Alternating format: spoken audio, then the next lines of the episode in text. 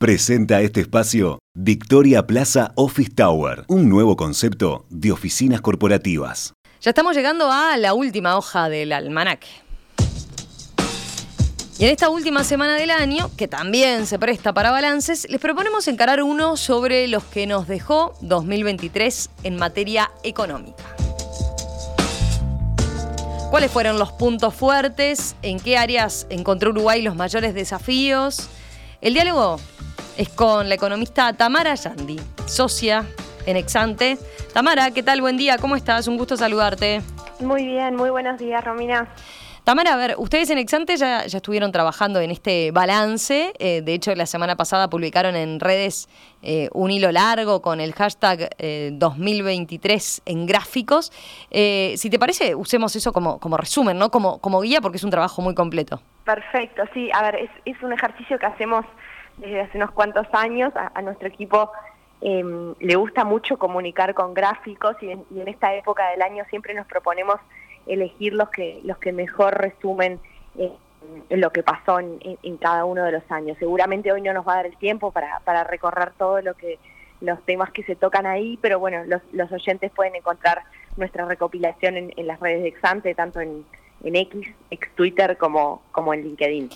Arranquemos, si te parece, eh, por el lado del, plano internacional. A ver, ¿dirías que fue un año de, viento a favor o viento en contra? Creo que diría que ni una cosa ni la otra. Eh, lo positivo fue que, en el mundo vimos una caída de la inflación después de un shock inflacionario muy fuerte en, 2021 y, 2022. Recordemos que Estados Unidos llegó a tener inflación de 9% el, año pasado y está cerrando este año con una inflación en el eje del 3%, mucho más cerca de su objetivo, que, es 2. No, lo ha alcanzado, pero la inflación va en la dirección correcta en, muchas otras economías del mundo vimos patrones similares, ¿no? Inflaciones que se disparaban a niveles no vistos en varias décadas, bueno, y este año lograron, lograron bajar. Eso se dio en, un contexto de, política monetaria que en el mundo se puso bastante más dura, eso significó un entorno de tasas de interés eh, más altas, eso no, no es bueno para, para países eh, como Uruguay, que, son demandantes de, financiamiento externo. Igual estamos terminando el 2023 con varios de los principales bancos centrales, incluyendo la Reserva Federal, indicando que, el trabajo de la política monetaria está completo o casi completo. Eh, y de hecho hay, varios bancos centrales que ya han empezado a bajar sus tasas de referencia. Lo vimos en la región e incluso en, Uruguay el Banco Central está empezando a, bajar eh, su tasa de interés de referencia.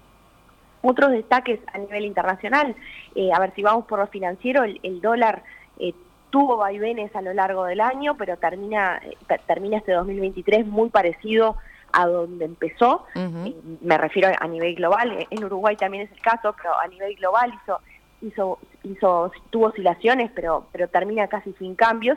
Igual si uno lo mira en una perspectiva larga, el, el dólar en el mundo está fuerte, ¿no? Eso quiere decir que el, mundo está barato en dólares, y eso es un desafío para Uruguay que, está en una situación totalmente diferente. En Uruguay estamos muy caros en dólares, con lo cual una situación de contraste fuerte con un mundo barato en, dólares.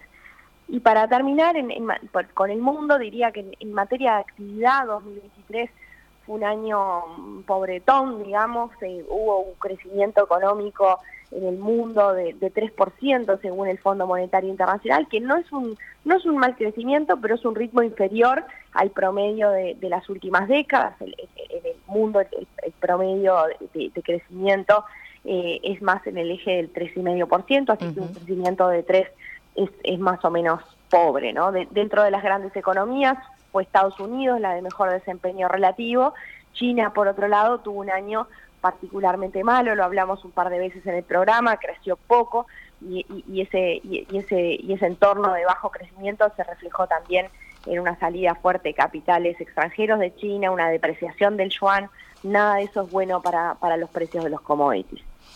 Tamara, si, si nos venimos eh, acercando, digamos, eh, en la región, a ver, en estas últimas semanas hemos hablado bastante ya del panorama económico en Argentina. Eh, te propongo que hagamos y, nos detengamos en cómo le fue a Brasil este año en particular. Bueno, bien, a ver, Brasil creció más de lo previsto. Cuando empezó el 2023, eh, y uno consultaba en general relevamiento de expectativas entre analistas brasileños, bancos de inversión, eh, se esperaba un crecimiento de menos de 1%. O sea, se esperaba que prácticamente Brasil no creciera y en realidad está terminando el año con un crecimiento en el orden del 3% anual. Este no es el primer año que pasa eso, eh, tanto 2020 como 21 y 22, el patrón fue el mismo, ¿no? Mercados, analistas esperando un peor desempeño del que efectivamente eh, logra Brasil. De todas formas, no perdamos de vista que ese 3% no es una tasa particularmente fuerte, de hecho, recién decíamos, el mundo crece a 3%, con lo cual Brasil creciendo a 3% no es nada particularmente excepcional, pero lo destaco como positivo porque en general veníamos de un entorno de expectativas más pesimistas para, para Brasil y el, el desempeño fue mejor. Bien, perfecto. Ingresemos ahora sí, si te parece, a, nuestro país. Eh, ingresemos a Uruguay. Eh, el primer destaque es que crecimos muy poco, ¿verdad? Eso lo tenemos todos claro. Sí, eh, crecimos poco y con, datos a septiembre, que son los últimos oficiales del PBI, diría que crecimos nada, ¿no? Em, la sequía y, el, y, el, fin de las obras del proyecto de UPM2 son dos elementos muy puntuales que fueron determinantes en, que tuviéramos un primer semestre malo, eh, pero al final cuando uno mira todos los sectores, el, desempeño también en otras áreas, o en un sentido amplio, no, no fue bueno, ¿no?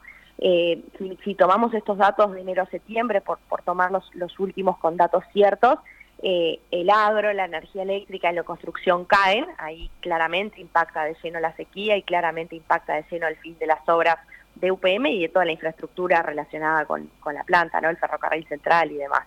Ahora, la industria eh, está en el mismo lugar que el año anterior y después la mayoría de los servicios crecieron menos de 1%, que es que es un crecimiento eh, bastante magro.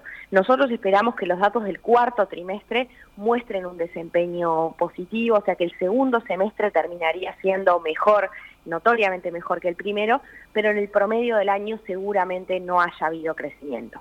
Bien. Eh, en, el, en el hilo que, ustedes hicieron y que mencionábamos al inicio, eh, ustedes se destienen bastante en la situación del sector agropecuario. ¿Podemos, si te parece, repasar eh, cómo fue el desempeño de los principales rubros? la sequía, tenemos que tener presente, no fue igual para todos, por ejemplo, ¿no? Exacto, sí, no, la verdad que no.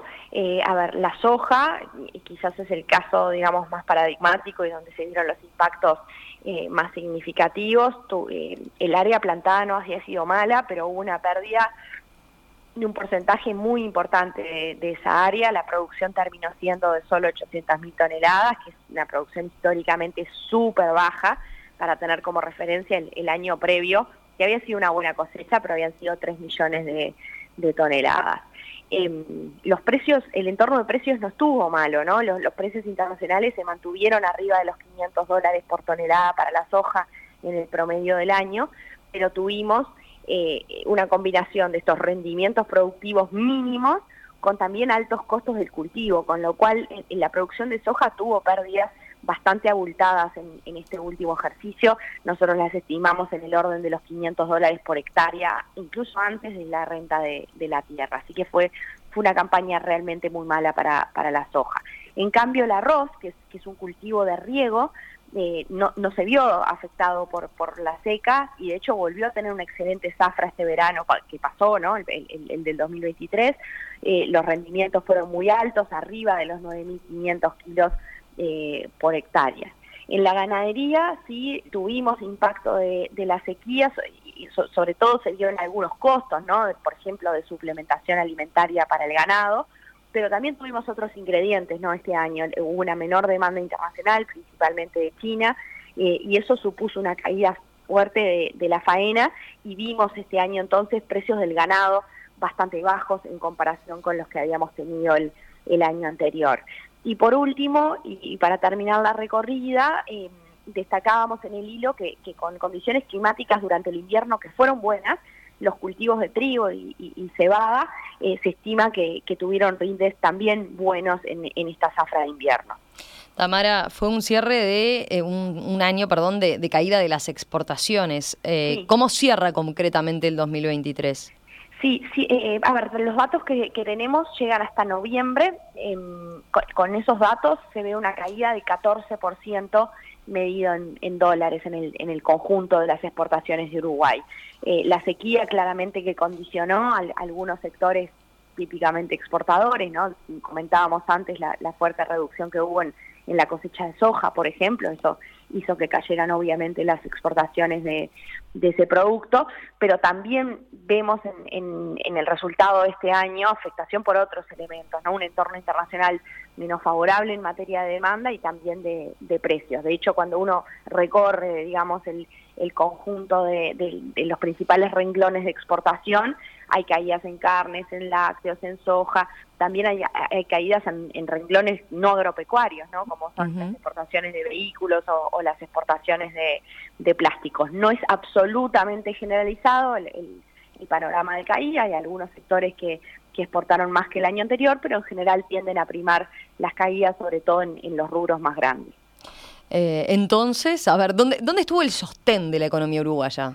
Eh, definitivamente el sostén estuvo en el consumo privado, que, tuvo un muy buen año. El, consumo se, benefició en, 2023 de un, contexto de buen dinamismo del mercado laboral y también de, aumento del salario real. Las dos patas del, consumo crecieron eh, de manera relevante este año. La población ocupada en Uruguay está terminando el año arriba del millón setecientas mil personas. Es, un número récord eh, para, para nuestro país y el salario real termina con, ahora están en estos últimos meses con datos, 4% arriba en términos interanuales, en términos reales. Eh, el promedio del año va a dar algo menos, más, cerca de 3,5, 3,6, eh, pero, pero es, un, es un crecimiento fuerte del salario real y hay que destacar que es el primer año que tenemos crecimiento positivo en el promedio del año después de tres años de caída, no tanto en 2020 como en 2021 y 2022, habíamos visto caídas del salario real este año se, se revirtieron. Em, de todas formas, y, esto lo hemos conversado bastante, bastante en el programa, hay que, hay que tener presente que si bien este es un, fue un año muy bueno para el consumo, eh, una parte importante o, bueno, una parte de, ese aumento del, consumo se, terminó yendo al exterior, ¿no? principalmente hacia Argentina. Eh, los uruguayos viajamos muchísimo a Argentina, eh, con datos a septiembre tuvimos casi 3 millones de viajes de uruguayos acumulados al, país vecino, si tomamos un año móvil estamos más cerca de 3 millones y medio de viajes.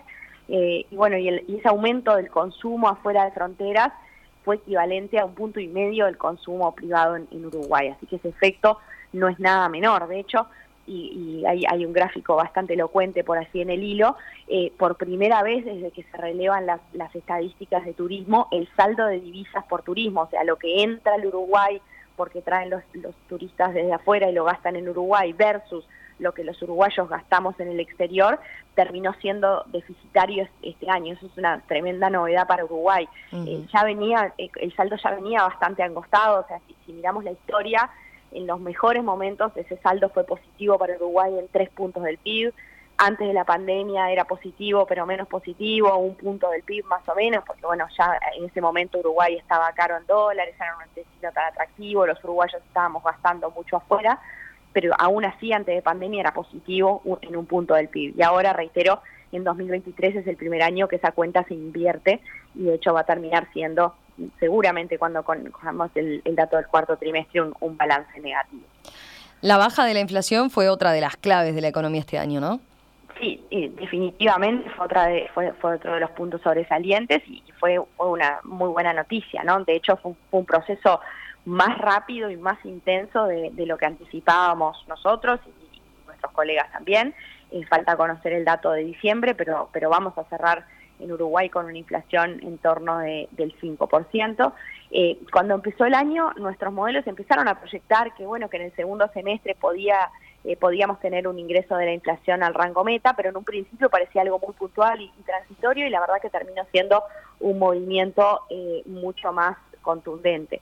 Eh, eh, decía antes, al principio decíamos, eh, hubo en el mundo un fenómeno de menos inflación, eso es parte del contexto de, lo que vimos en Uruguay, pero también tuvimos en Uruguay un, dólar bastante planchado, por momentos incluso con, tendencia a la baja, bastante, bastante relevante, y esos fueron dos factores claves para, que viésemos esa caída de, la inflación em, tan importante. En cambio, si miramos más los componentes más domésticos, ¿no? lo que los economistas llamamos la inflación no transable, esa sí en el, en el eje del 6,5%, o sea, sí afuera de, la meta y, bueno, y, de alguna forma pone un signo de, interrogación también sobre cómo, cómo va a seguir el panorama de inflación el año que viene.